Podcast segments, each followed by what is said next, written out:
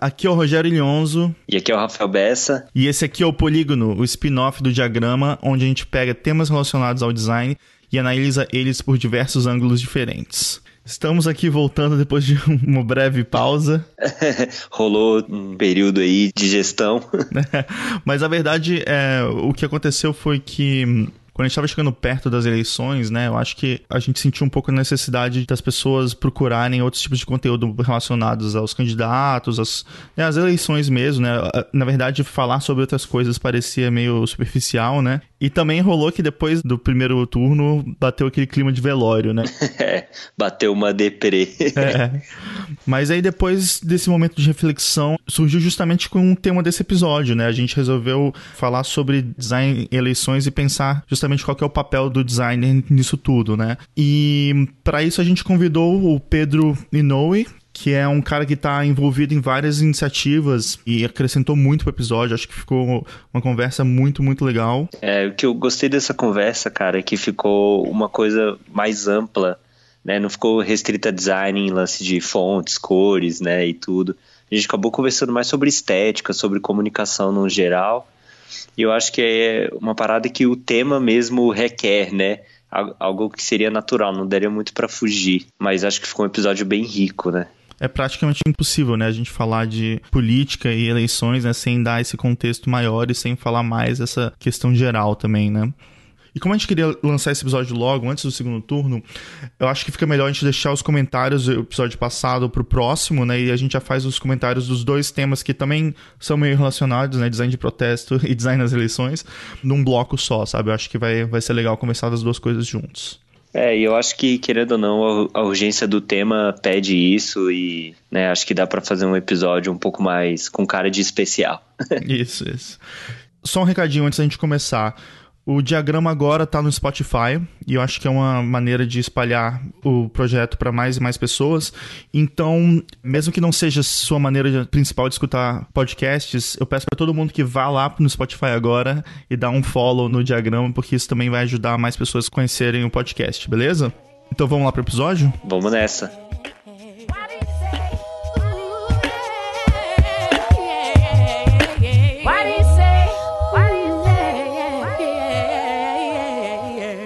Estamos de volta com mais um episódio do Polígono. E hoje a gente vai falar sobre a relação do design com as campanhas políticas. Então a gente vai ver como é que foi essa transformação desse jeito antigo de se fazer campanha, né, com santinhos e tudo que a gente tinha antes, para esse cenário de hoje, onde candidatos são eleitos só com o poder de propagação de fake news pelo WhatsApp. E para falar sobre esse assunto, eu tenho aqui meu companheiro de sempre, o Rafael Bessa. Dá um oi aí, Bessa. Fala, galera, tamo aí como sempre. E a gente também tem aqui um convidado que é designer, ele é diretor criativo da revista canadense Adbusters e ele também recentemente fez a direção criativa do clipe Boca de Lobo do rapper Criolo, que é um dos clipes mais fodas que eu vi ultimamente. a gente tem a honra de receber aqui o Pedro Inoue. Gente, obrigado aí pela participação. Prazer estar aí. Gosto muito do trabalho de vocês. Acompanho aí. Acho muito bom a discussão de design que vocês levam aí. Estou muito feliz de estar participando aqui hoje com vocês. Valeu, Pedro. Legal, a gente está mega empolgado para essa conversa. Então, assim, vamos falar de design e eleições, né? Eu acho que um bom ponto de partida, assim, né, para a gente até fazer um recorte sobre esse assunto, é a gente voltar a um, um acontecimento relativamente recente, que foi a eleição presidencial americana de 2008, né, que foi a eleição que o Obama se elegeu, mas acho que ela foi um ponto assim fora da curva, né, e, e foi um, uma das primeiras vezes que a gente teve uma participação grande de mídias sociais, né, que era uma coisa que estava começando ali, mas já, já começou a fazer um impacto em relação a isso, né, mas eu acho que também uma das coisas mais interessantes foi a maneira que o a campanha do Obama criou um, uma marca forte em relação a um conceito, né? Assim, o Obama estava chegando com as mensagens de hope, que foi amplamente recebido tanto pela população, mas também por designers, né? Várias pessoas começaram a criar em cima disso também, né? É, eu acho interessante, né, que é, é, você escolher, Rogério, essa 2008, hum, porque eu acho que 2008 é um ano muito simbólico também, né? Enfim, acho que 10 anos atrás foi o ano que você teve o, a grande quebra dos bancos também, né? Você uhum. teve o lançamento do o Facebook nasceu em 2004, né, gente? O iPhone nasceu em 2007. Né? Então, é, depois de oito anos de, de, de, Bush, né, de, da guerra da, das torres, da guerra do Iraque, foram oito anos de terror, né, de repente vem a esperança, né, o primeiro presidente negro norte-americano, né, ele traz, né, com ele uma campanha fresca, né, com cara de internet, né, aquela cara aquela, aqueles, aqueles cantos arredondados, aquelas cores lindas, né? Enfim, né? Aquela coisa. Sabe essa, esse, esse look que é internet, acho que 2.0, que é aquela internet How may I help you, né? Aquela coisa, como é que eu posso te servir, né? Tá todo mundo sorrindo para você, essa ideia, né? Então tinha uma, uma ideia de um contemporâneo, né? De ser uma coisa moderna, né? E assim, e, e eu, eu acho que é super engraçado, porque no, no essa campanha, o Obama ganhou pelo Advertising Age, ganhou, foi, era o marketer do, do ano, né? Ele ganhou esse prêmio. né, que é engraçado a gente ver como que a imagem, de uma certa maneira, super vingou. Ele mal entrou já ganhou um prêmio Nobel. Foi pá! entrou, entrou ganhando o prêmio Nobel. Não conseguiu nem fechar Guantánamo, né? Mas enfim, ganhou o prêmio é. Nobel. E, e, enfim, e eu acho que é interessante também a gente fazer essa ideia de que como que os Estados Unidos ele é, principalmente as eleições dos Estados Unidos é um freak show, né? Ele é uma coisa absurda, muito parecida com mais Super Bowl, né, do que com uma eleição cívica, né? Uma, um uhum. ritual. Né, onde a imagem de uma, uma, maneira é tudo. Tem uma frase que eu acho que é interessante que, que fala muito dessa cultura visual norte-americana que é, é a Nike a Nike não patrocina a cultura, a Nike é a cultura, né? Uhum. Então eu acho que é um, é um momento que a gente vive em 2008, quando você tem todas essas coisas acontecendo, né, das, das mídias sociais e desses looks, e do grande da grande quebra dos bancos também, que eu acho que foi muito significativa. 2008 é um bom exemplo de como as eleições americanas, mas não só, né, que nos Estados Unidos também, é, tem muito esse lance do espetáculo, né, como o Pedro falou. E aí o Obama vem meio que assim como uma nova atração, né? Algo que ninguém estava esperando. Isso. E a gente tem muito um lance personalista, né? Não só no Brasil, mas nessas outras grandes, nesses outros grandes países, de tipo, ah, quem que está representando esse novo projeto? Quem é a cara do novo projeto? Às vezes nem se fala de projeto, né? Se fala só de pessoas. Nossa, é um presidente negro. Né? É, então, Sim. eu acho que isso vai permear toda a nossa análise, que é o lance do personalismo dos candidatos, e aí como isso se reflete na imagem gráfica deles. Né?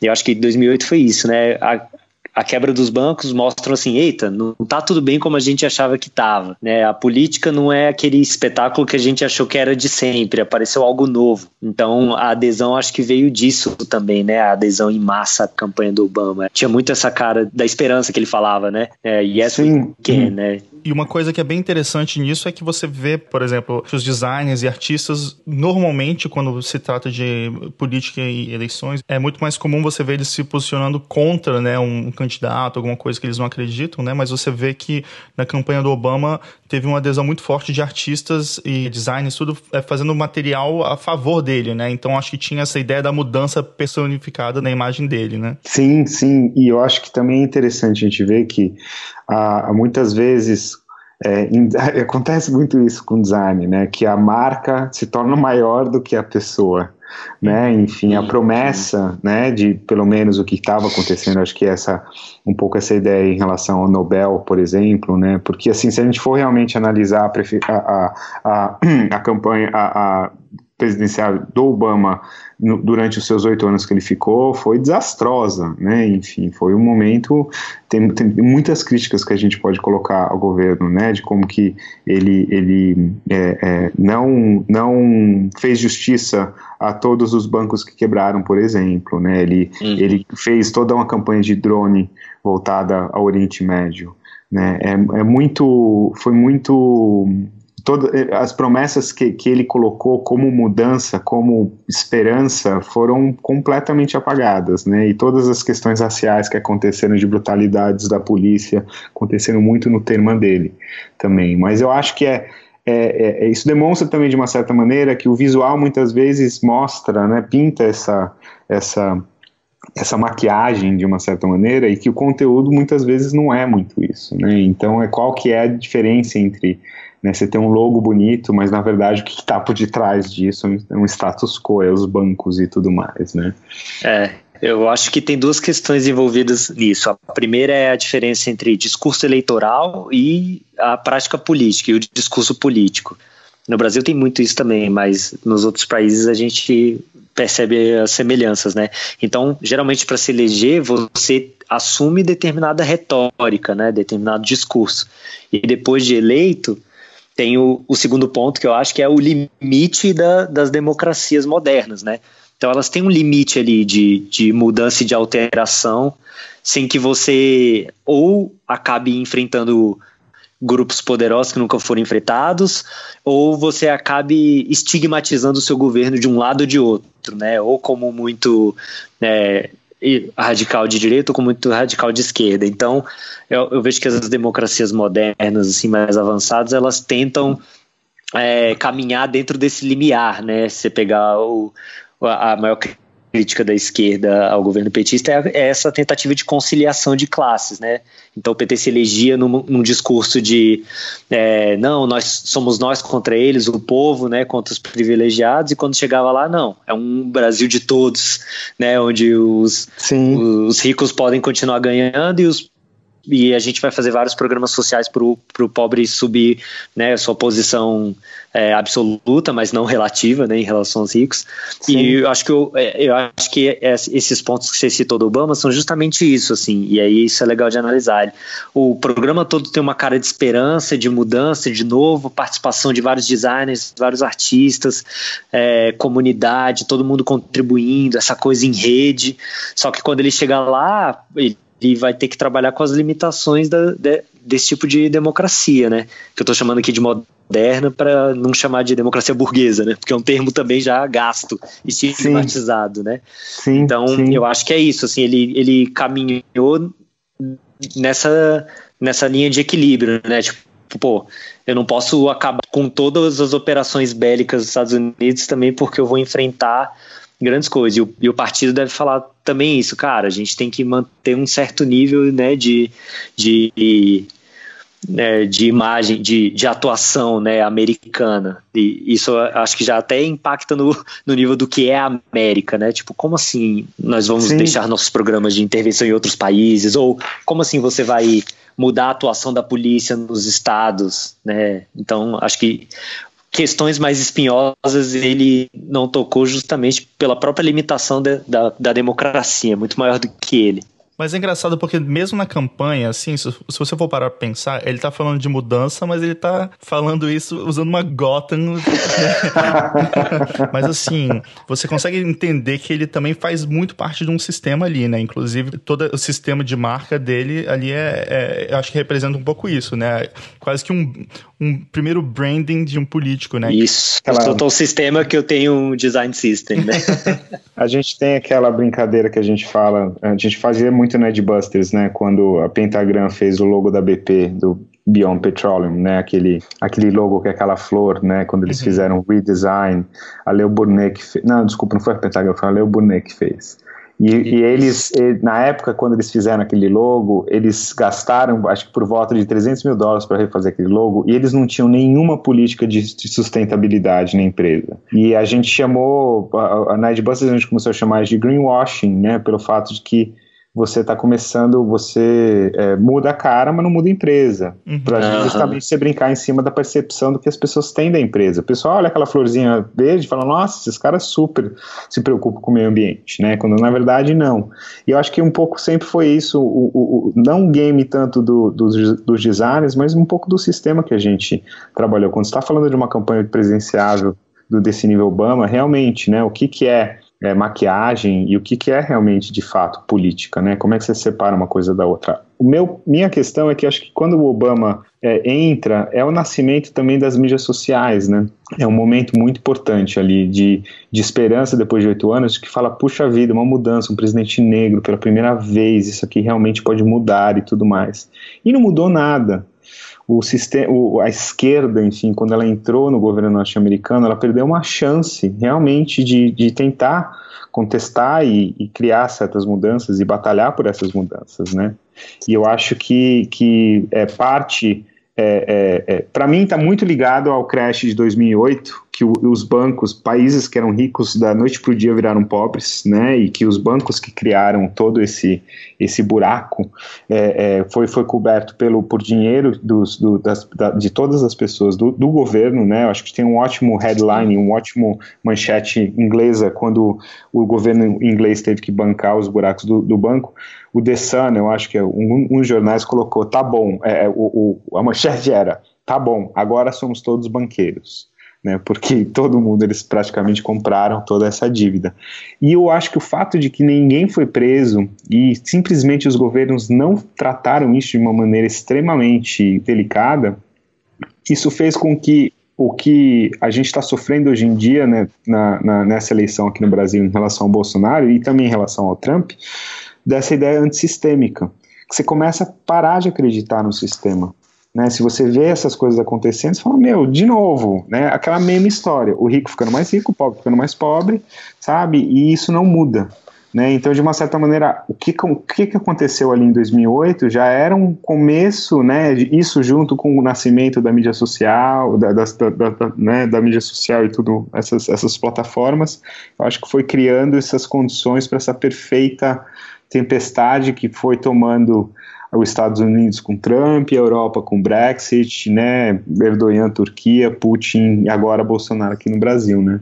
Cara, eu acho isso uma fala perfeita, porque assim, o que aconteceu nos Estados Unidos também já em 2016, até na parte de design, eu acho que mostra isso também, né? Porque a Pentagram fez a, a marca da Hillary, né? E eles fizeram um, um, sistema que era um H, que tinha uma seta e tal, e ficava mudando a partir do tema que ela estava falando.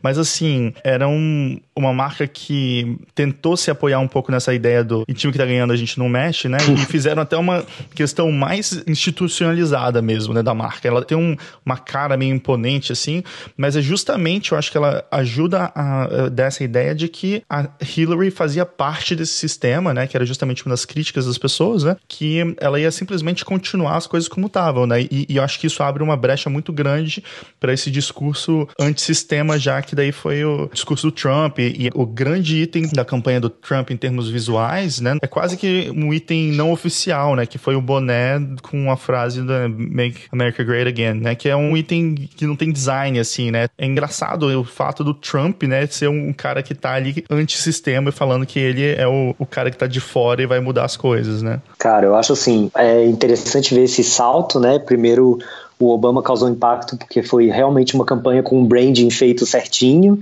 e o uso das mídias sociais, que eram, era uma novidade na época. E aí, quando vem a Hillary, as redes sociais já são, assim, algo né, padrão, já fazem parte da rotina da vida das pessoas. E aí a, ela ter uma identidade com cara corporativa acabou, na verdade, reafirmando a imagem de que ela não é mudança nenhuma, ela só é mais uma pessoa né, que representa os interesses corporativos americanos. Era uma política de muitos anos, uhum. que tem, tem uma, tinha uma relação próxima com Wall Street, que era uma das grandes é, críticas a ela, né, principalmente quando comparado com Bernie Sanders, né, na disputa ali do Partido Democrata, de quem ia ser. Né, e aí você percebe que o fato de ter um design, um sistema de design, uma cara e um branding é, contrasta com outro cara que se vendeu como outsider, né, como um, um milionário que era apresentador de programas de televisão, que não tinha design, então era o design versus a falta de design, só que na verdade ele soube trazer um símbolo com muito mais pregnância e mais força pro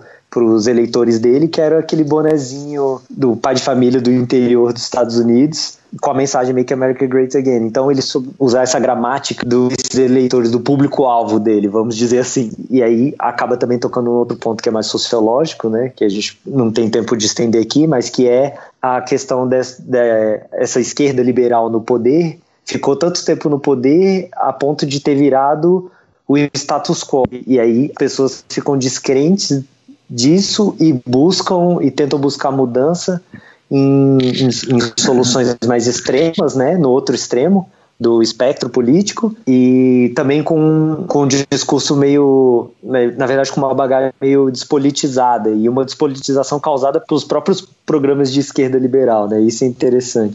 Eu acho que tem uma, uma questão que eu queria só voltar aqui antes de, antes de entrar no Trump, só estendendo um pouco mais a questão do, do Obama, porque eu acho que os anos que, chegar, que, que passaram pós-Obama e pós esse crash de 2008, quando você teve um, uma política de austeridade, enfim, que isso começou a machucar muito é, os, os, países, né, e as, os seus programas sociais e tudo mais, particularmente a Grécia, né, a Espanha, Portugal, Itália, você tem, é, é em 2011, você teve a Primavera Árabe, né, que foi é, é, um, um, momento muito grande que se dá dentro das mídias sociais, né, as pessoas começam a se organizar nas redes, começam a se achar nas redes, e essa revolta começa a acontecer. E a partir disso, muita dessa inteligência que aconteceu nos países árabes, ela foi para a Espanha, onde começou as encampadas de Madrid e de Barcelona. E eu acho que era uma maneira muito aberta e muito colaborativa de como se faz as coisas, tanto em termos de design, em termos do local, né? As pessoas sempre falam que eram os corpos juntos, ocupando um lugar, né? Pedindo.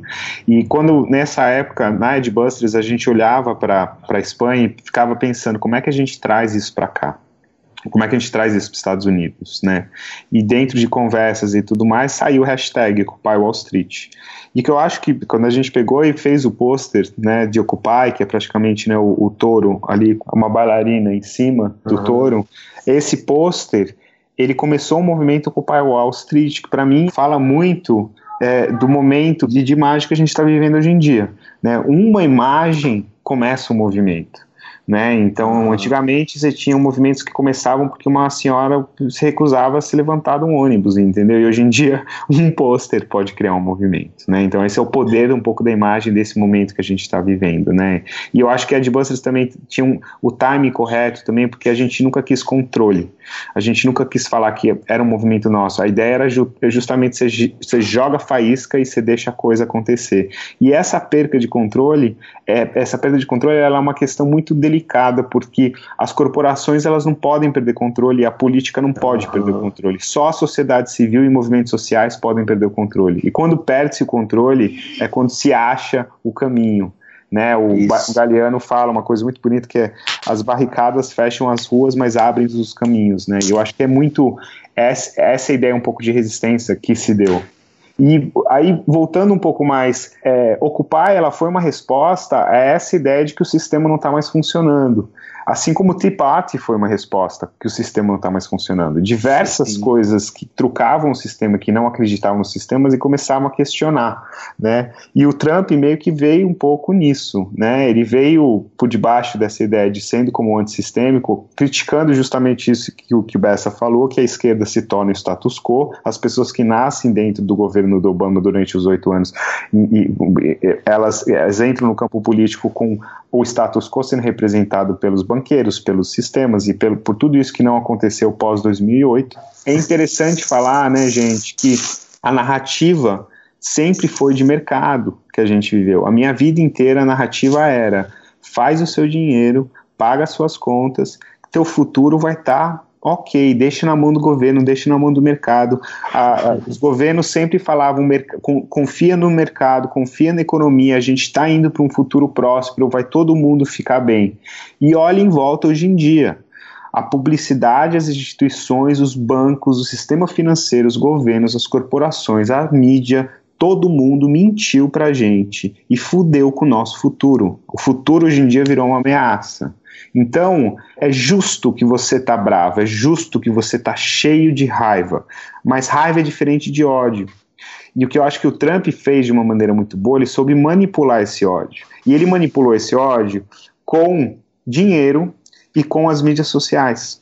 O que, que ele fez? Ele, ele fez, que, assim, vamos falar do Facebook um pouco. Facebook, gente, é o sonho da CIA. Você imagina o trabalho que a CIA ia ter é, fez 20 anos atrás, quando tinha Facebook, eles tinham que descobrir alguma coisa sobre alguém, que você entra lá e dá de graça isso. Manuel Beltrán é um hacker é, espanhol que fala uma coisa muito boa sobre mídias sociais. Ele fala o seguinte, que a gente não usa mídias sociais, a gente trabalha para as mídias sociais. Né? Somos é. todos trabalhadores do Instagram, do Facebook e tudo mais, porque a gente está dando isso, a gente está gastando tempo, a gente vive no mercado de atenção hoje em dia que está todo mundo disputando atenção. Acho que o Trump fez de uma maneira muito clara foi é, criar essa. Não foi o Trump isso, né? Foi o Steve Bannon. Ele mapeou isso. Psicologicamente as, as, as pessoas a partir do Facebook e criou as piores peças mais, mais profundamente que mexem com medo das pessoas, fazendo com que elas votassem contra, contra o status quo, contra o sistema. Né? Então, é, é, são diversas coisas. E voltando um pouco para o design, eu acho que é interessante a gente falar que hoje em dia a gente, hoje em dia não importa mais é, se é bonito, se é feio, se é ruim, se é bom. Importa contexto, né? Uhum. Importa a emoção. Tudo tem uma história, tudo tem uma suspeita, tudo gera um sentimento nas pessoas. O próprio Mercer, da Cambridge Analytica, numa fita vazada pelo canal 4 em inglês, fala: as pessoas não votam mais por causa de fatos. A gente está tá vivendo na era pós-fato, né? As pessoas votam por causa da emoção. E se você sabe qual é o psicológico das pessoas para manipular essa emoção, você ganha a eleição. Então é o que a gente viu com o Trump e o que a gente está vendo aqui também com o Bolsonaro. Outra frase que eu acho emblemática do cara da Cambridge Analytica é que ele fala: se eu tivesse uma praia privada que fosse particular e eu quisesse que as pessoas ficassem fora da praia, não entrassem na minha área da praia privada, é, em vez de colocar uma placa área é, praia privada não entre, eu colocaria uma placa de praia com tubarões, cuidado, não entre na água.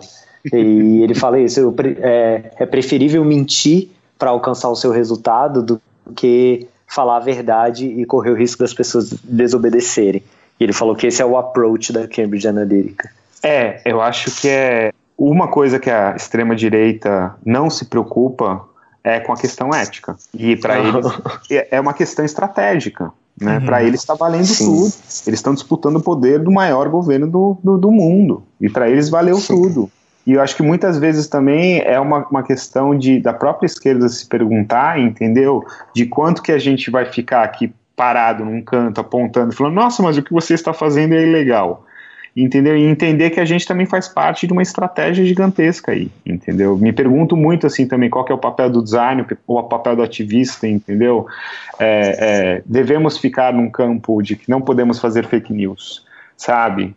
O é, que, que é estratégia, o que, que é tática, entendeu? Não estou falando, obviamente, para o Haddad catar e começar a soltar fake news para tudo, mas eu acho que é, é uma questão entre a gente mesmo, sabe? De tipo, é, é, é, é de usar é, questões de manipulação, porque a gente está falando de coisas muito grandes, a gente está falando de uma disputa presidenciável que é tipo, está se usando e se manipulando pela uma oportunidade que se tem hoje em dia que o sistema judiciário não consegue entender. Vocês devem ter visto ó, os questionamentos do Zuckerberg lá pelo Senado e assim, é ridículo, né? Porque ninguém entendia porra nenhuma do que ele estava uhum. falando, né? Então, assim, não, não tem como como. Outra coisa interessante você falar, da, já que a gente está falando de Big Tech, das grandes, das, das grandes companhias de tecnologia, quando a Uber entra numa cidade, ela começa a operar numa cidade, em um ano ela tem mais informação sobre a mobilidade urbana do que qualquer secretário de mobilidade de transporte público. Já Exatamente. teve. A Uber, a Uber entra na cidade e ela salta. Por isso que o, o lema de Silicon Valley é Move fast and break things né? Ande rápido quebre coisas, né? E eu acho que essa narrativa de também ser um poder fechar, se não poder é, o judiciário, os advogados, como é que você cria leis para isso, né? E os caras estão se aproveitando desse momento, desse gap que tem, para jogar tudo que eles têm, porque o que eles estão fazendo? Estão disputando os presidentes de um país. A gente viu acontecer nos Estados Unidos, a gente viu acontecer na Europa, a gente está vendo acontecer aqui. E o TSE, que falou que ia fazer alguma coisa aqui, não está fazendo porra nenhuma, porque não consegue. Né? É, é, um, é o tribunal mais moroso do país. Total, é uma coisa assim absurda, né? Enfim. Mas uma coisa que eu tô vendo que talvez seja uma resposta muito principalmente para as eleições do Brasil, assim, depois a gente pode falar mais especificamente da, das eleições do Brasil, mas eu tenho visto designers tentando pensar qual é que deve ser a maneira de produzir conteúdo, né? É uma questão mais de quantidade, é uma, como você falou, é uma questão de emoção, né? Talvez se preocupando menos em fazer uma coisa que é legal, bonitinha, que é, vai ser cool para os outros designers e, e uma coisa que talvez alcance e toque é, também nas preocupações mais, talvez íntimas, sei lá, de eleitores indecisos, por exemplo, entendeu? Então, assim, eu, eu tenho visto pessoas se perguntando em relação a isso e tentando achar maneiras de comunicar, mas eu acho que é uma coisa que está um pouco tarde, né, para essas eleições específicas, né, mas que eu acho que é um, uma questão interessante, né, até que ponto a gente não estava muito preso a essa questão de pensar no design, nas coisas como uma forma que sempre foi, né, e a gente não tem que pensar mais em quantidade, em distribuição, em, em outras questões, né. É, eu acho que isso tem a ver com o que o Pedro falou de canalizar descontentamento, né, é, quando você fala que é um pouco tarde agora para a gente pensar nisso, putz, moscamos, né? A, a, as regras do jogo mudaram e, a, e o, o, outro campo sobre usar bem melhor é, essas regras, né? Já está bem à frente da gente. Isso, de novo, volta no lance da gente estar tá um pouco acomodado e quando ter percebido que, na verdade, o sistema falhou com a gente, né? E aí vem Occupy Wall Street, e aí vem, nossa, existe um, uma onda reacionária, uma onda conservadora no Brasil. E aí, quando a gente acorda, aí que a gente vai pensar em como né, atuar politicamente. E isso eu, eu vejo até na candidatura do Bernie Sanders, né? Que ele tentou, na verdade, capturar esse descontentamento, mas pela outra narrativa, né? Pela narrativa de, ó, oh, o sistema não está funcionando para a gente, mas a gente deve adotar um programa popular.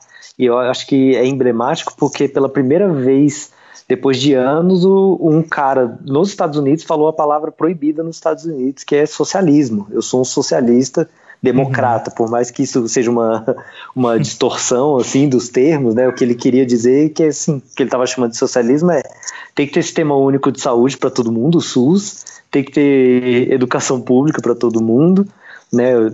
É, educação gratuita, né? Porque tem educação pública nos Estados Unidos, mas não é gratuita. E aí o efeito Bernie Sanders é interessante por isso também, né? Quando você nota que há um descontentamento geral, porque os governos anteriores eles também não enfrentaram essa isso que o Pedro falou, né? Essa agenda de austeridade, é, de desindustrialização dos países, pró-mercado esse, esse lance que o pessoal falou, não, deixa isso rolar, que isso aí não dá para mexer, é justa, justamente o que deu a rasteira. Eu acho que tem um, uma coisa interessante também, né, gente, da gente falar que é, é, em relação ao Sanders, né, o Sanders era para ser o candidato, né, isso. Não era para ser a Hillary, era para ser o Sanders, né? Foi um, rolou um backstabbing, ali, rolou uma, uma, uma, uma, uma disputa muito muito ilegal ali, de uma certa maneira que aconteceu, do, do meu ver. Porque se a gente a gente ia ter uma eleição, gente, que ia ser o, um cara que bancou com o dinheiro de todo mundo uma campanha norte-americana de presidência. A gente está falando de a campanha dos 99%, ia ser 99% contra o Trump, que recebeu todo o dinheiro do 1%. Então, seria 99% contra 1%. Né? Seria a campanha Sim. Eh, significativa em relação ao sistema, porque a gente está falando de uma narrativa progressista muito, muito interessante, muito radical mas que faz muito sentido para lutar contra esse, esse antissistêmico né, que existe. Só que pelo status quo da Hillary também, e pelo, pelo, pela politicagem, de uma certa maneira, que estava acontecendo ali, eles trocaram isso e o, o Trump acabou levando. Né, enfim, acho que, agora voltando um pouco mais para a coisa do design, é interessante ver, né, que é quase como assim, o que, que é o, a guerrilha, né, o que, que é o tosco, né? Porque qualquer um pode dar um Google aí dos memes que o Departamento de Justiça norte-americano soltou de fazendas de trolls da Rússia que produziram memes cristãos, cristãos com, com Jesus pedindo para você não votar na Hillary, sabe? Nossa. É uma coisa muito tosca, gente. É uma coisa que o cara pegou a imagem, jogou uma, uma type qualquer, assim, eu acho que se para papiro, se eu não me engano, enfim, era uma coisa assim que e, e, de novo, por quê? Porque o contexto é o que importa aqui, não é a estética, né? E eu acho que isso também tem a ver com a horizontalidade das redes, porque quando antigamente você tinha os grandes canais que levavam e era uma coisa de um, um sentido só. Quando a rede aparece, todo mundo pode falar e todo mundo pode criar. Então você tem uma, um grande questionamento realmente do que, que é estética né, do que, que é o que está valendo. E é uma coisa que a Comic Sans, né, é, eu acho que essa popularização de uma certa maneira de diversas questões de design, no meme ela se torna assim, não existe regras. Né, é uma coisa de um jeito que você pode fazer qualquer um. E que o design profissional ele está muito mais atrelado a uma coisa cara, uma coisa que custa. Uhum. Né? O, o, meme por si só, ele tem essa ideia da. O, você pegar a maneira como ele é construído, né? Ele tem uma ideia de que ele é para ser, é, todas as pessoas têm que ser ator, tem que participar disso, tem que ser fácil ser criado. O design ele é um, uma das peças do meme. O Godard falava uma coisa muito interessante quando ele sempre foi muito contra digital e câmeras digitais. Não, não é que ele é contra, mas ele sempre questionava muito isso, a questão de que por que, que as pessoas preferem assistir um filme no celular delas do que num cinema? E era porque a internet, a internet sempre priorizou quantidade sobre qualidade. A internet era sempre a questão de que você precisa dividir isso. Por que, que é uma, uma, péssima qualidade? Porque é mais fácil você baixar, é mais fácil você espalhar. Se você sobe Sim. um filme de 10 GB, quantas pessoas vão baixar? Ninguém, né? É, porque é perfeito e tal, né, em HD, em 4K quantas pessoas realmente vão ver isso, né? E que a, a internet sempre realizou isso, essa disseminação um pouco, né, dessas histórias. E aí a, a qualidade acaba caindo um pouco para segundo plano. O que eu acho que acontece com o design em relação à política, principalmente montando um pouco para Trump, Trump tinha uma campanha que era super corporate. Não sei se vocês lembram a, o loguinho que ficaram tirando sarro, né? Que era um T enfiado dentro de um P, uma coisa uhum. erótica, sabe? As pessoas falando, meu, o que, que é isso? Tinha cara de Tommy Hilfiger ali, uma coisa meio branca, suprematista, mas ao mesmo tempo, meu, erótica, uma coisa meio bizarra, assim. Ela tinha um cara que era corporate, que era uma fonte, assim, sabe, dura, forte, sou, sou a nova política, que era mais ou menos igual a toda coisa de política, mas o que que contou foi essa batalha nas, nas mídias sociais, criadas dentro do 4chan, criadas dentro do Reddit e tudo mais, Isso. muito por, por ajuda de russos e, e, externos, né? E era justamente essa coisa de que o público também já não confia mais. Você vem com uma coisa muito é, bonita, estilosa, bem feita, o público já vai olhar e vai falar, quem, quem que é isso? Quem que pagou? Quanto que isso daí custou? Né? Um, um, uma, uma ponte interessante com o clipe Boca de Lobo que a gente fez. A gente deixou claro em muitos dos lugares que a gente estava falando que assim a gente gastou super pouca grana, porque nossa, a impressão que a gente ia ter é que a gente ia lançar o clipe, as pessoas iam ver o clipe e falar, nossa, isso aqui custou 2 milhões de dólares. Quem pagou isso? o PT que pagou isso? E, e, a gente deixou claro, falar, gente, a gente não gastou com esse clipe. Foi assim, foi a gente gastou pouquíssima grana e foi todo mundo doou o tempo, assim, sabe? Uhum. Que é uma uhum. coisa que é, que é você precisa falar, precisa ter um disclaimer hoje em dia nos trabalhos, né? Que você é. precisa falar, isso não foi gastado dinheiro com esse, com esse trabalho. É, então, eu acho que isso dialoga com esse lance, né? Ah, qual o papel do designer né, nesse contexto todo? Eu acho que é justamente isso, achar qual que é o, o o discurso que não é o, é, o, o falso, né? O, o, falso no sentido assim de querer passar uma imagem que você não é de fato só para convencer as pessoas, né? E aí eu falo até mesmo da Hillary, né? Que tinha esse assim, não, vamos passar uma imagem de que a gente é a mudança, é o novo, quando a gente não é. E aí, quando você pega o Sanders voltando um pouco, e até o próprio Trump, né, nem importa qual é o, o logo dele, importa o, o, a narrativa que ele está passando, né? Sim. E as maneiras escusas que ele usou para passar essa narrativa. E aí eu acho que o, o designer teria que ter uma atitude, por exemplo, uma adesão que os, os designers e artistas tiveram em relação ao Obama em 2008 deveria ter sido a adesão que o, que o Sanders deveria ter tido desses mesmos designers e artistas para a gente poder dinamizar essa narrativa, essa mensagem.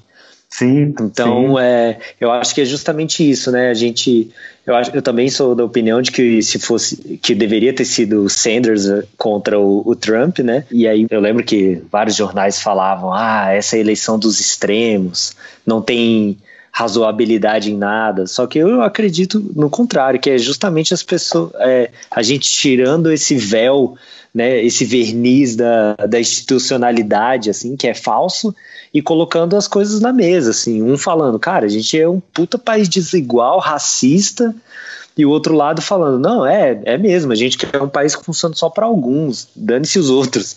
E aí a gente, e aí o, o ideal seria, como comunicadores, a gente pensar qual a maneira certa de explicar esse projeto de governo, essa visão de mundo. Porque, na verdade, são concepções de mundo diferentes, né? Sim, Tem um sim. filósofo é, húngaro, é o Lukács, o Lukács, né? tem muitas pessoas, cada um chama de um jeito, e ele é, ele é um filósofo bem conhecido no marxismo, assim. E ele fala que há duas visões, duas concepções de mundo. Uma é a concepção aristocrática, ou seja, existem pessoas melhores e piores, e outra é a concepção democrática de mundo.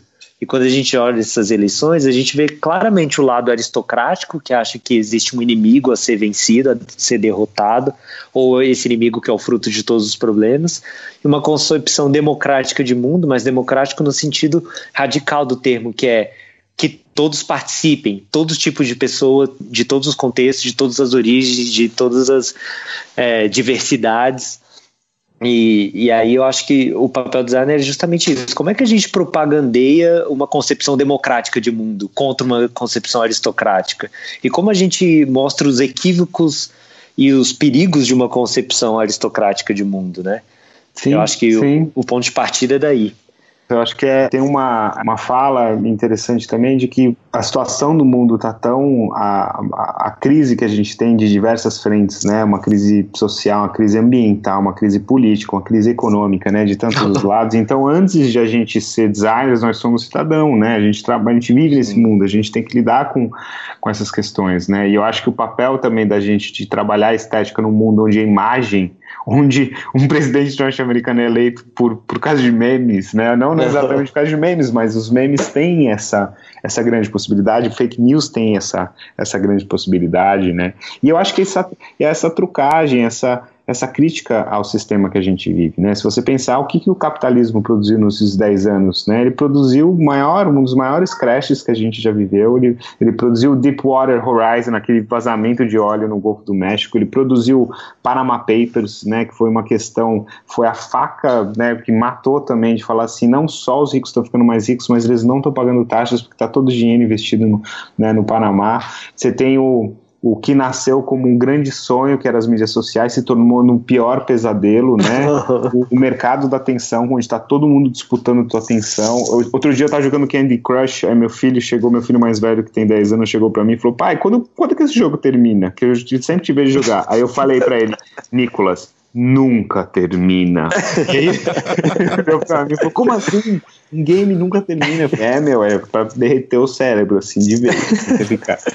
então, é, eu acho que tem uma, uma questão de o mundo que a gente está vivendo hoje em dia, que tá, a gente está sendo cercado por diversos lugares e, e, e, e, a, e a narrativa anticapitalista, de uma certa maneira, ela ainda não foi colocada de verdade, ela foi usada como desculpa, principalmente por governos de extrema direita, antissistêmico, para tentar ganhar o poder. Mas ninguém está trocando o sistema. Enquanto a gente não começar a discutir mercado financeiro, a gente não vai estar tá discutindo qual é a problemática disso. E a grande diferença de 50 anos atrás, de 10 anos atrás, é o ambiental a gente não pode continuar crescendo do jeito que a gente está crescendo. Tem uma coisa interessante que um cara que chama uh, Ken Robinson, é um, é um ambientalista, não ambientalista, é um escritor de ficção científica muito, muito interessante. Ele fala uma coisa legal, que, que fala, no sul da Espanha, eles tinham a oportunidade de investir é, em painéis solares no sul da Espanha com retorno a 6% do mercado ou eles podiam construir um monte de flat para é, velhinhos ingleses comprarem e se é, irem morar lá depois no, na, na, sua terceira idade. Só que esse projeto de, de prédio de gentrificação local ali no sul da Espanha, eles teriam um retorno de 10% do mercado. Eles não têm opção de investir nos painéis solares a 6% do mercado, porque se eles fazem isso, eles mandam um sinal para o mundo inteiro que eles não estão abertos para o tipo de mercado que o mundo está pedindo, que a economia está pedindo. Então, se você for Sim. pensar dessa maneira, o mercado financeiro ele é um monstro bêbado dirigindo a gente para um abismo e a gente não não consegue fazer nada a respeito disso.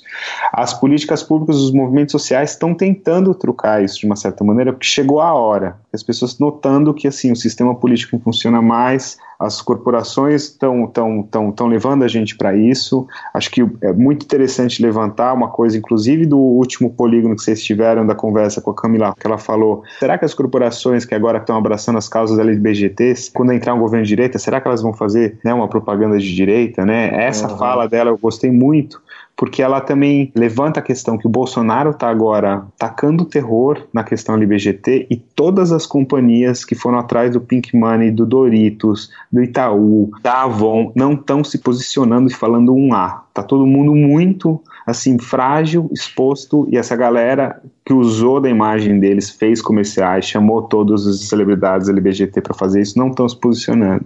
Então é uma questão muito é, é, é, a gente está vivendo um momento muito muito drástico disso e são pouquíssimas coisas sendo feitas a respeito disso, né? É, agora já esqueci porque eu estava falando disso, enfim, gente.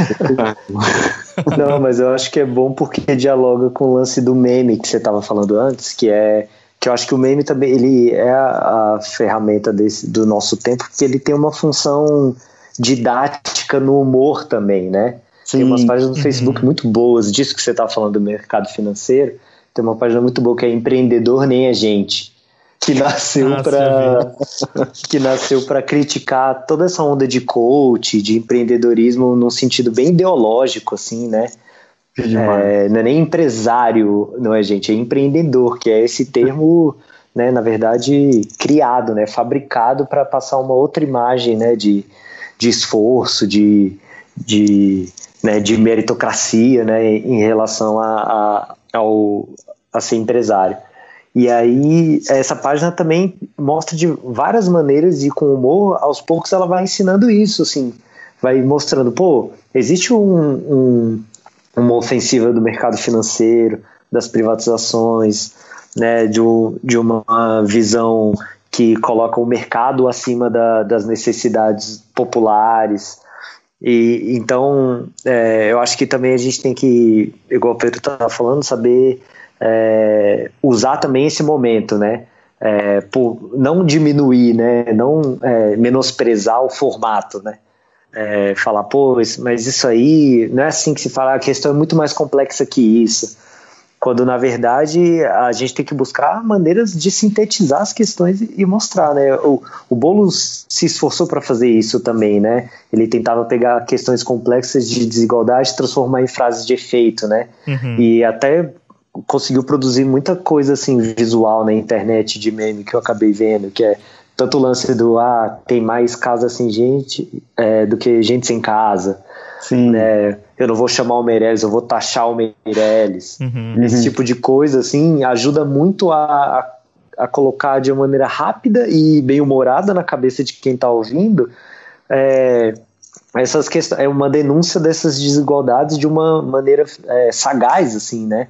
No, com pouco tempo que ele tem disposição. É, uma coisa que é interessante é que ele até se utilizou disso, né? Eu vi muito ele, por exemplo, nos debates, né, se preocupando justamente com essas frases que depois no dia seguinte seriam usadas nas mídias sociais, né? Porque assim, se a gente está falando também na diminuição da relevância e do, do, consumo de televisão, né, que as redes sociais, as mídias sociais estão trazendo, né?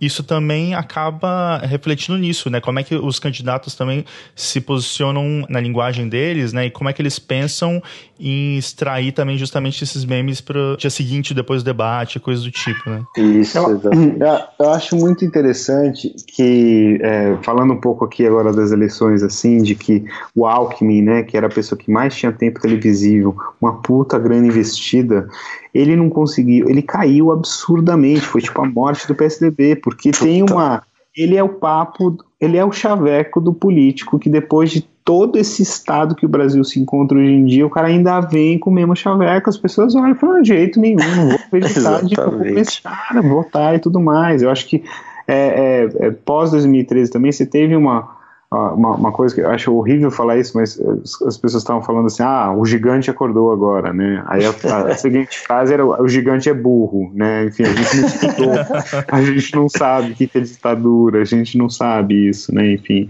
mas eu acho que teve um, é realmente as pessoas estão discutindo mais política. A gente não tem educação, a gente não estudou, não sabe o que é política, mas as pessoas estão mais discutindo política. Eu tive a oportunidade de trabalhar um pouco na campanha do Boulos no começo da campanha e eu acho que é, foi muito isso mesmo das pessoas realmente pensando que hoje em dia você tem que trabalhar nas redes não é uma campanha são múltiplas campanhas que a gente está falando uhum. né e eu acho que o é, tanto o Boulos quanto o Bolsonaro. O Bolsonaro, quando foi no Roda Viva, as frases que ele colocou lá era para pautar a mídia, era para estar na, na mídia social dia seguinte, era para estar tá nas manchetes de jornal dia seguinte, hum. entendeu? Agora, agora eu acho que o, a gente também tem que tomar cuidado, que uma coisa que a, a, o, o, Bolsonaro falou no Roda Viva, por exemplo, a frase que é, praticamente se, se, li, se consegue ler dessa maneira, que a escravidão foi uma invenção é, é, é, foi uma invenção negra, né? Enfim, é, que ela não existiu. Os portugueses nem pisaram na África. É, foi uma coisa mais ou menos isso que ele falou. É, por que, que a gente dá mais atenção a isso do que quando o Boulos fala que a gente tem que, é, sei lá, acabar com o voto secreto, por exemplo? Sabe? Por que, que a gente, a mídia, dá mais atenção para o politicamente correto do que uma ideia realmente progressista. Então, assim, e por que que, a, por que, que o ódio vence mais? Por que, que o ódio atrai mais do que quando um Bernie Sanders, por exemplo, chega? Eu acho que a disputa entre o Sanders e o Trump tinha uma coisa que era um pouco complicada, enquanto eu, de repente, a, a, a, essa disputa do, do Boulos eu fiquei extremamente... É, é, é, é impressionado de ver que o cara não conseguiu muitos votos ali no final das contas, né? Com tudo que ele se esforçou, com o último debate da Globo, todo mundo concordou que ele foi a melhor pessoa que saiu, que realmente falou as coisas que deveriam ser faladas, né?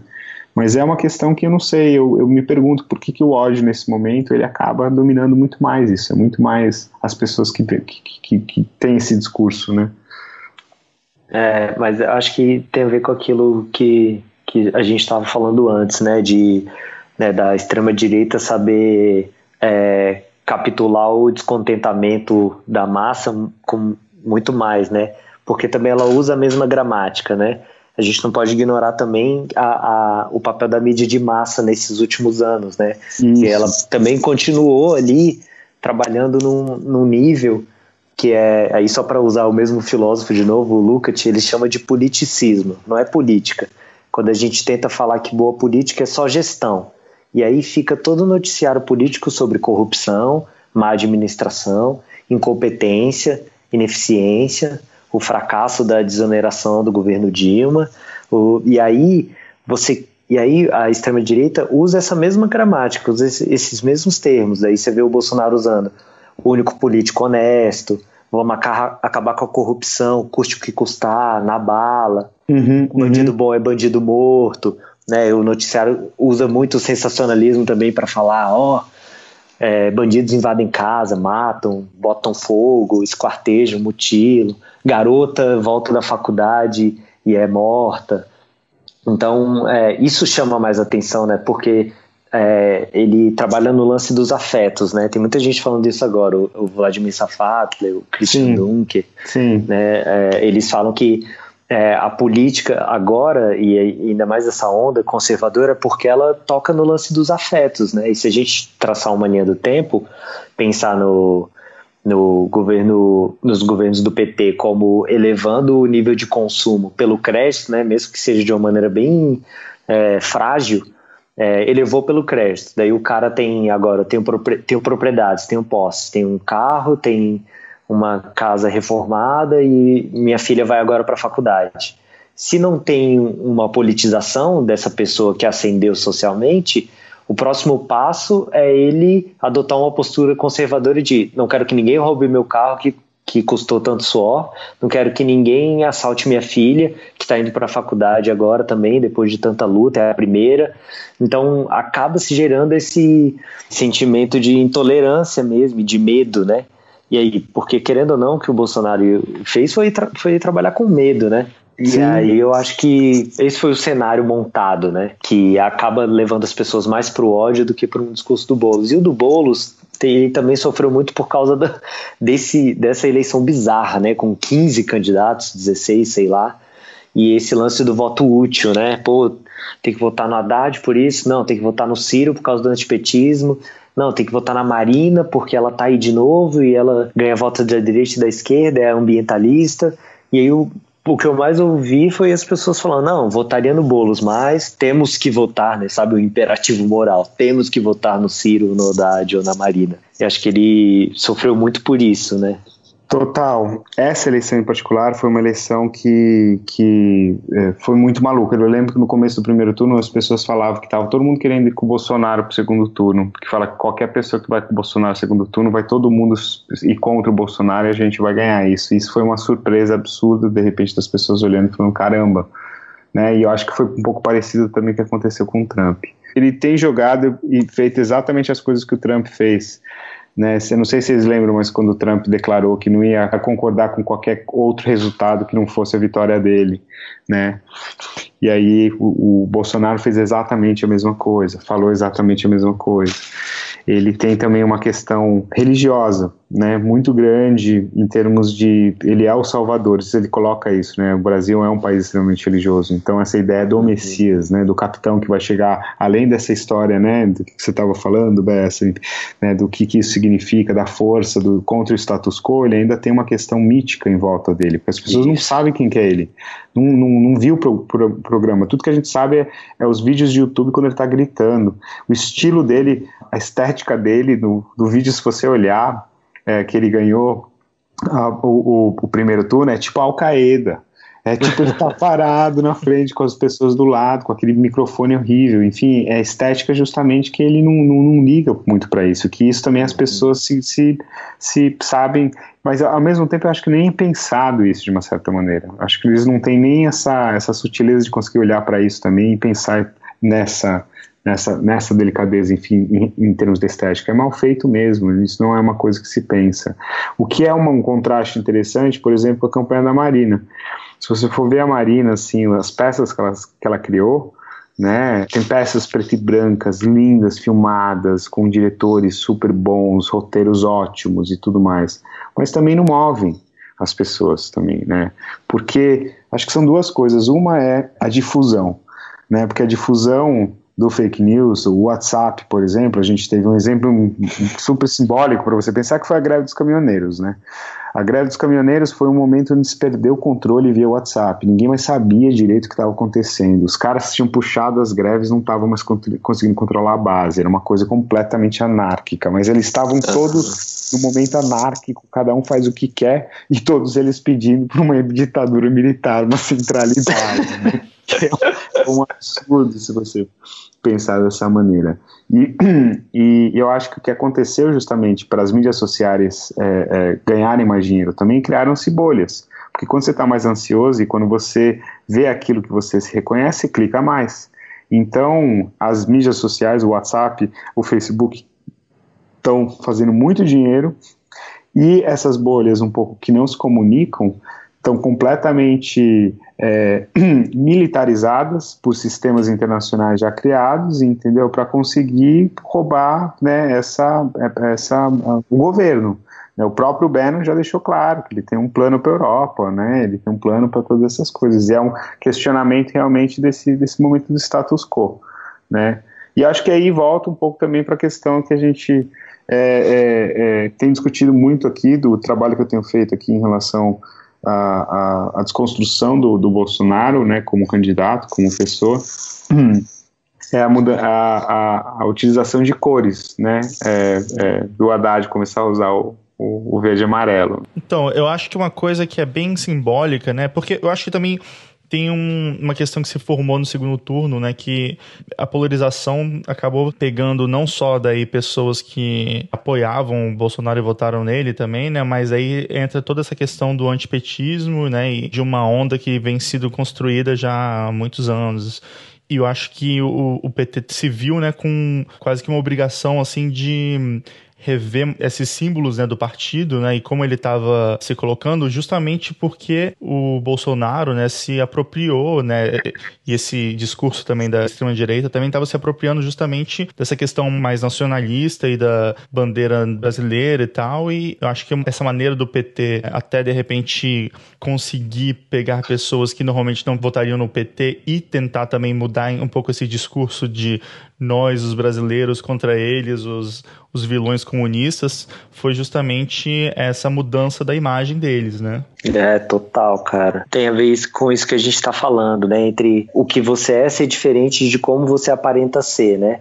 Então, se a estratégia agora né, é a gente se mostrar né, verde amarelo Brasil, esquece o vermelho porque né, o outro campo ressignificou o vermelho como uma cor proibida, né, uhum. ou como um, um, algo que significa algo é, inaceitável, cara, vamos trabalhar com o que a gente tem, né? Se, é, se é essa, é esses são os significados, os sentidos, os signos, né, do momento, a gente trabalha com o que a gente tem. O que, por um lado, pode ser ruim porque aí você justamente mostra, ah, então vocês mudam de acordo com, né, com, com a, com, a, direção dos ventos. Por outro, é, um, é, um, é uma coisa meio de, de sobrevivência, né, também, eu acho, que é tipo assim, não, então vamos mostrar que a gente é Brasil, a gente tem que fazer de tudo né, o Safal tem falado isso, né? A estratégia agora é fazer de tudo. Tudo que a gente acha que é possível fazer, a gente tem que fazer, tá ligado? Não importa qual é a sua estratégia, faça. Mas é, mas é interessante isso, porque se você. É, a gente estava falando agora, por exemplo, da Marina, né? E a gente analisando por um lado de, sei lá, do design, dessa parte visual, assim. É, cara, é uma eleição que vira a sua cabeça, né? Porque tudo de design que a gente aprendeu, que a gente normalmente tenta usar, é, é totalmente subvertido no sentido de né, os candidatos que têm talvez a maior preocupação com essa parte estética vão super mal nas eleições. É, o, o, o, partido que é, durante muito tempo né, tinha um, uma cor e ícones muito fortes, né, tem que se desconstruir para conseguir pegar mais pessoas, né, para ser reconhecida por mais pessoas. Né? Então, assim, eu acho que essas eleições assim estão mostrando que realmente a gente tem que repensar muitas coisas que a gente está acostumado, né? Principalmente é, quando a gente lida com o que a gente está falando, né? Maneiras diferentes agora de, de se comunicar, né? É, eu acho que isso tem a ver com o que o Pedro falou antes da, da não tem mais verdade, né? Mesmo que a Marina tenha a melhor campanha assim de usa, se a gente analisar por design, né, originalidade, cores, né, tipografia, o sistema e tal, ainda assim é, é é mais importante, primeiro, a personalidade, né? Se ela não tiver o carisma que o povo quer, não cola. E segundo, o, a auto-verdade, né? Então, se o Bolsonaro vende, vende verdades mais. É, com mais pregnância, que, que dialogam mais com o povo, no design não importa nada, né? É muito, é muito interessante, né, tudo isso, porque a gente está falando muito de estética também, né? Uhum. Tanto de estética quanto de contexto, né? Então acho que assim, de novo, o contexto ele acaba se provando muito mais, né? O, o, o, o, o, essa narrativa de você usar o que você tem à disposição é, é muito o momento que a gente está, né? Você olha em volta, é tipo, vale tudo, gente. A gente está disputando uma batalha muito gigantesca. De repente é um dos, um dos momentos mais importantes politicamente que a gente está vivendo e, assim, realmente a gente tem que lutar com tudo que a gente tem. Né, é, é, é, e eu, eu digo isso mesmo falando de um ponto de vista ativista para o mundo. Se você olhar em volta, assim, a, a, situação que a gente se encontra, o sistema ele já não está mais se segurando.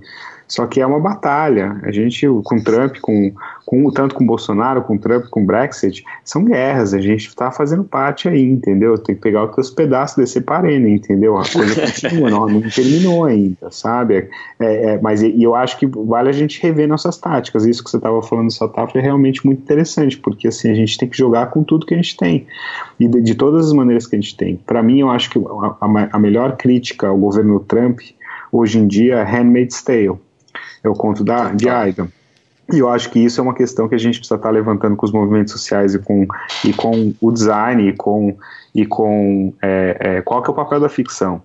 Né, no, dentro do design, dentro né, o design fict, o, o, o, fiction design, né, design especulativo, essas coisas, né. Eu estava o, o, quando eu fui para Vancouver a última vez eu sentei com William Gibson, um escritor de ficção científica, e eu fiz algumas capas para ele e a gente começou a se encontrar para tomar um café toda vez que eu chego lá, que eu vou para Vancouver, a gente consegue sentar e ter uma conversa.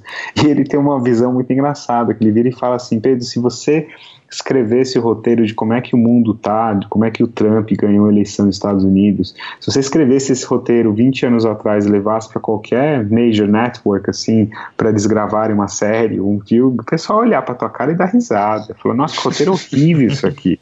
novela realidade, ruim, né? Novela ruim que você tá inventando, entendeu?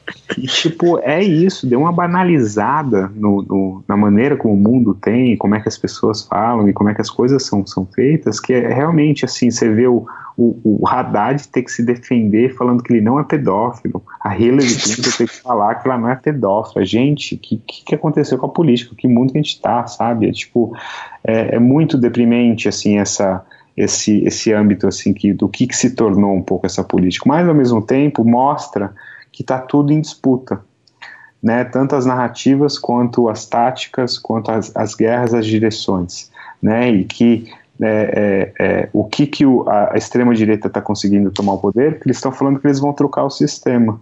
Aí eu me pergunto realmente, será que eles vão conseguir trocar o sistema? Porque o Trump já não está conseguindo. O Bolsonaro pode vencer aqui, mas também não vai conseguir fazer muita coisa. E o que, que, que, que vem depois?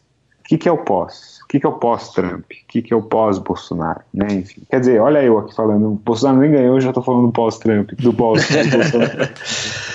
Cara, eu acho que outra coisa interessante também que rolou nessas eleições foi aquela a campanha Ele Não, né? Acho que foi um movimento orgânico que tomou proporções assim inesperadas, né? Eu acho que o, o Ele Não ele teve uma uma coisa que aconteceu, que fazia tempo que eu não via acontecer, né? Quando a gente perde controle, né? Quando você sente que as pessoas estão falando disso, está todo mundo produzindo material, a quantidade de material que eu vi me lembrou muito o pai, que era você não tem uma uma é, é, você tem milhares de uma melhor que a outra e as coisas vão aparecendo e vão se multiplicando e de repente você vê um meme que o cara criou aqui do teu lado de repente está lá em Berlim depois está lá no Japão e está aparecendo na TV essa multiplicidade, organicidade que, que tem muito, que é aberta, que, que é anônima, mas ao mesmo tempo é, é, é, é essa ideia de somar, né? A gente quer somar, a gente quer entrar junto todo mundo e somar. Fazia muito tempo que não via acontecer e foi um movimento lindo. A manifestação aqui em São Paulo foi linda, foi gigantesca a, a, as, as pessoas super se respeitaram, se ajudaram e tudo mais. E aí a mídia não deu nada, a extrema-direita ponta cabeça e estrategicamente fez com que fortalecesse o lado dele. Mas não falando sobre as estratégias, não criticando a pauta identitária, o que a gente está vivendo, eu acho que como movimento fazia tempo que não via uma coisa tão grande feito por três pessoas que não, não fazem isso, não trabalham com isso, eram meninas que montaram o grupo e a coisa explodiu. Eu acho que é, de novo, mostra como que a criação de símbolos e a criação de, de peças que fazem isso é muito, inspira muito os designers a participar. Né, as pessoas a, a quererem criar, a querer fazer suas próprias peças, né, e não se, e não se tem uma coisa nossa, essa peça aqui é a melhor peça de todas, daqui vai ser, com certeza vai ser o logo do movimento. Não tem isso, isso que é o mais louco. É, é, se dá pelo timing. De repente a pessoa cria, é uma coisa. O, o, esse, o, o, o logo vai que ficou do ele não, que é o, é o do. Como que chama? Um, é um arco-íris, né? Um não saindo isso. de um arco-íris num céu sideral né? Uhum. Que, porra, que porra é essa? É muito internet, né? É tipo gatinhos muito. voando, né? Com arco-íris, né? Enfim, né? Aquele lolcat, enfim. E eu acho que essa, assim, a gente não tem muita explicação, mas acho que isso também que é muito bonito, né? Os memes hoje em dia, eles acabam se tornando folclore, o folclore da internet, né? E eu acho que ele tem essa capacidade de ter essa, é, essa história e essa, essas narrativas que criam é, ideias que não tem nada a ver, quando de repente você traz para isso, fica muito mais rico, né? E eu acho que para essa geração de designers que está crescendo, onde a política está invadindo tudo, e eles têm que falar a respeito disso, eles têm que participar um pouco disso, é, deve ser muito inspirador para eles verem, né?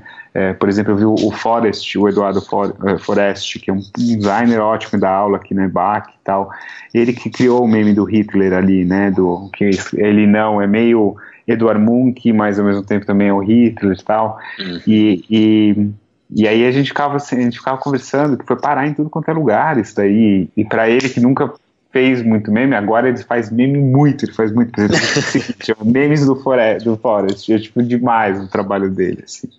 E eu acho que é, é, é, interessante ver isso, assim, como agora já faz parte de uma certa maneira, quase um currículo, né, das pessoas estarem trabalhando e estarem montando e fazendo essas coisas, né, enfim. Vamos aproveitar, então, até falar sobre isso, sobre aproveitar esse momento, assim, que a gente está com essas criações e, e várias pessoas criando conteúdo, né, e tentando fazer uma oposição Bolsonaro e, enfim, a gente está aqui há uma semana das eleições, mas, assim, caso ele vença, né? Eu tô pensando mais nessa questão também de a gente consegue se organizar e continuar fazendo isso, né? O que, que a gente precisa exatamente para continuar isso e tem como a gente produzir outros, né? Ele não no futuro, né? O que, que vocês acham? É, eu acho que o, o legal dele não é que ele mostra essa diferença entre essa descrença nos símbolos, né? Que a gente acabou de falar, assim, pô, é, então não importa mais agora o design, na verdade importa o, o discurso e quem sabe, quem souber surfar melhor no contexto texto, mesmo que de uma maneira capciosa. E aí, na verdade, ele vai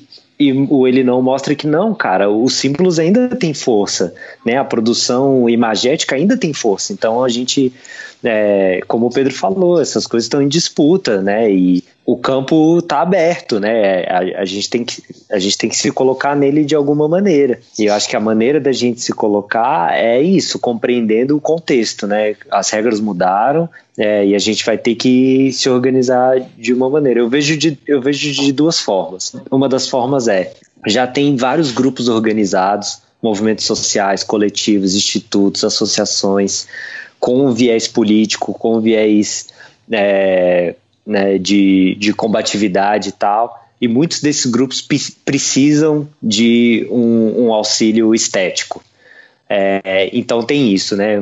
Muitos partidos, né? Muitos movimentos, eles precisam de uma ajuda nesse, nesse campo. E, e, acho que nós designers temos que nos associar mais com esses grupos que já estão aí, mas não têm essa expertise, né? Dentro do movimento. Esse é um lado. E o outro lado é isso que a gente vem falando, e é algo que o Pedro faz também muito, que é mobilizar as pessoas que querem contribuir e a gente trabalhar para pautas específicas. Se é a desconstrução do Bolsonaro como, como político, vamos trabalhar nisso, vamos é, trabalhar com pautas pontuais, né? O que, que a gente pode produzir para atingir esse objetivo, para atingir esse esse alvo agora, né?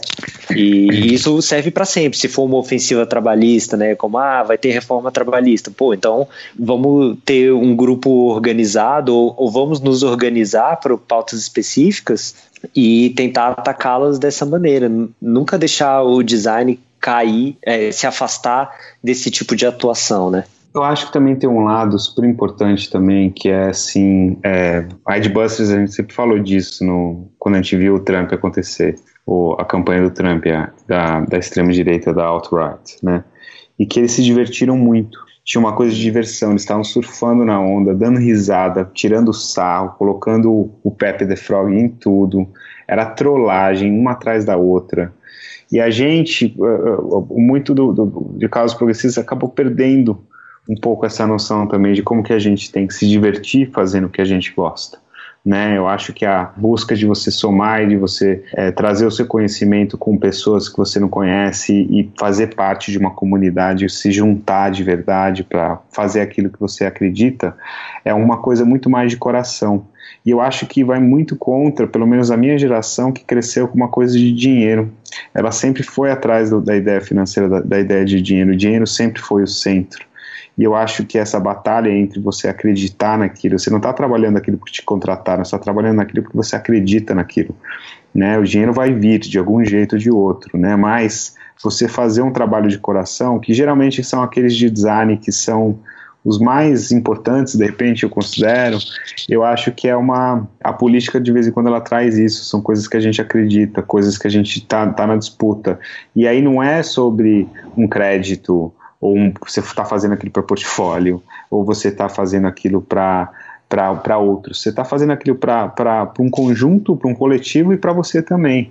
Né? E eu acho que assim também tem essa aí eu acho que é uma ótima deixa para de repente falar um pouco sobre o, o grupo que, que eu faço parte, ajudo bastante, que é o Design Ativista, que começou com uma chamada do Media Ninja e do Ideia Fixa, jornada do Ideia Fixa, do, do é, Design Ativista para quem não aguenta mais. Foi uma chamada de um evento e estava lá confirmado 4 mil pessoas para ir. E foi um dia, eles puxaram algumas reuniões para as pessoas irem e começar a discutir o que, que pode ser feito. E é, eu tô com o Media Ninja desde o começo, fiz o logo dele, sempre tive muito próximo do pessoal do Fora do Eixo, do Bruno, e eu acho que uma das grandes discussões que a gente sempre teve, muito por causa do meu trabalho com Advances, é o qual que é o papel da estética nessa batalha que a gente está vivendo, né? Como que a estética pode ser uma das grandes plataformas de realmente mudar profundamente esse sistema que a gente vive. E a conversa que eu sempre tive com o Pira e com as pessoas ali do, do, do Media Ninja era um pouco de como que a gente monta é, grupos, isso era uma coisa que a gente já está faz 3, 4 anos tentando pensar em coletivos, como é que a gente faz coletivos de designers, que a gente trabalhe para causas, de uma certa maneira quase que anônima, porque um dos momentos quando a gente começou a pensar um pouco no, no grupo de trabalho lá, a gente queria falar, gente, você tem que chegar para somar, é, muito do, do, nosso comportamento na internet, é, principalmente em mídias sociais, a gente fica assim: você está fazendo errado, você tem que fazer do jeito que eu acho certo. E a gente cai num lugar de autocrítica e de ficar falando de lugar de fala, você é assim, você é assado. E a gente chegou num, numa ideia que tem funcionado muito bem, que é tipo pedir para as pessoas somarem. Entendeu? Não é uma plataforma de discussão. Você quer discutir, você pode trazer essa discussão de um outro jeito. Aqui a gente vai fazer. Que aí eu volto um pouco para isso da ação que o Bess estava falando. E a questão da ação é que se todo mundo vier somar e trazer, ah, eu não gosto do que você está fazendo, então pega faz o teu.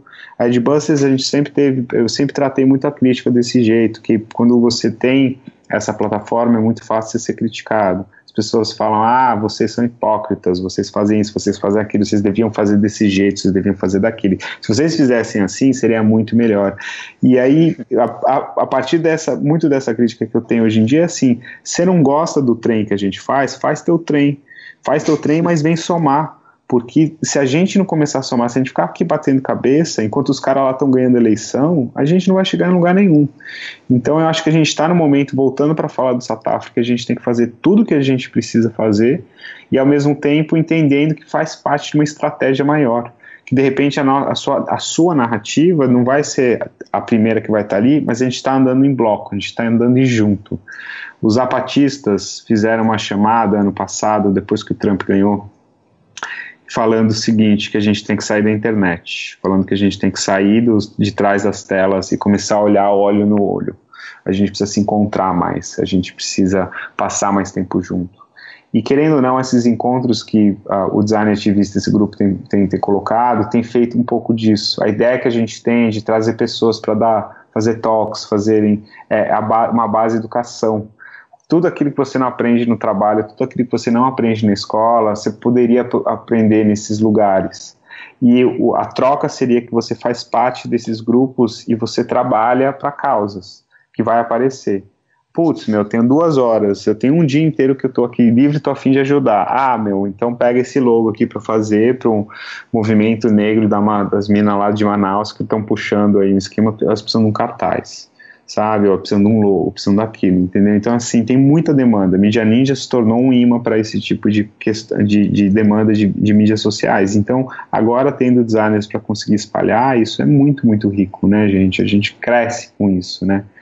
E aí acho que tem uma coisa interessante que eu sempre brincava com o Pira ali também, que a gente estava conversando a respeito disso, que assim, que tem uma ideia de você ter um grupo fantasma, um grupo invisível de designers, designers anônimos, assim, né? Porque é, a gente chama de Shadow Design Club, porque era tipo assim, você tem o, o Deep State, você tem a Dark Web, você tem o Shadow Banking, aí por que, que a gente não pode ter um grupo de designer assim, meio, sabe, do mal, sabe, uma coisa, enfim, que se, se une para fazer, assim, peças extremamente explosivas para trollar, assim, para tirar sarro, assim, sabe, enfim, eu acho que que a gente ficava tentando, já tentamos diversas maneiras começar uma coisa assim, mas nunca deu certo. Mas é, eu acho que o design ativista pode ser um caminho bom assim, um pouco mais, um pouco mais sério assim. Se, se assim, se vocês não conhecem, acho que vale a pena entrar. A gente tem um, uma página no Facebook que a gente tem, é, é, é tem uma página que é o Ele Não e tem uma página que é o Design Ativista. Depois eu vou mandar o link aí para vocês colocarem aí no programa também para ter aí. Beleza. Cara, é, só queria falar mais duas coisas, cara, claro, que, claro. respondendo o que você fala. É, uma das coisas é isso que você falou de quando é uma atuação de coração, quando a gente está realmente produzindo algo para que a gente acredita, né? é, uma atuação política, ela não só é necessária, como você falou, mas essa própria atuação sem cobrar dinheiro, né, com uma outra lógica, ela também é uma atuação política em si, porque ela mostra o tipo de sociedade que a gente quer, uma sociedade que não é mediada pelo dinheiro. Né, eu estava vendo um chefe vegano falar que quando ele vai passar uma receita ou quando ele vai dar um workshop em determinado lugar, é, várias vezes ele vai sem cobrar, porque para ele é mais importante que as pessoas saibam mais receitas, né, e, e usem menos ingredientes de origem animal do que ele cobrar, não, sou um chefe, meu tempo custa tanto e tal.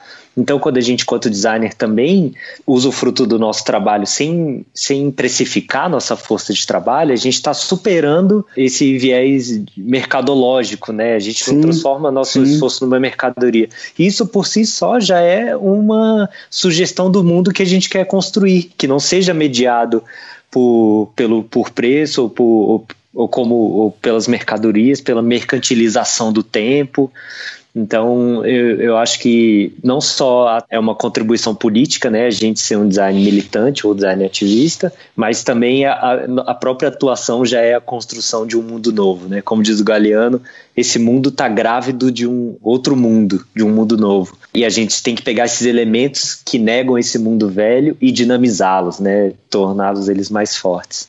E a segunda coisa é que é, é muito importante a gente tentar não confundir em usar essas novas formas de comunicação, meme, ou, ou tentar passar a mensagem de maneira mais simples com uma uma dissolução do discurso, né? Tentar tornar o discurso mais amigável, mais palatável. É, eu acho que há espaço sim para a gente colocar na pauta né, todas as nossas visões políticas no, na radicalidade que a gente acreditar que é necessário. E aí o Experimental Jet Set, eles falam que eles falam de um texto muito bom, Socialism, a Life Cycle, que é um texto do Regis Debray. E nesse texto o cara fala: a gente mede a presença do socialismo em determinados países ou sociedade ou momento histórico pela presença deles em materiais impressos, em cartazes, em coisas que foram feitas materialmente, né?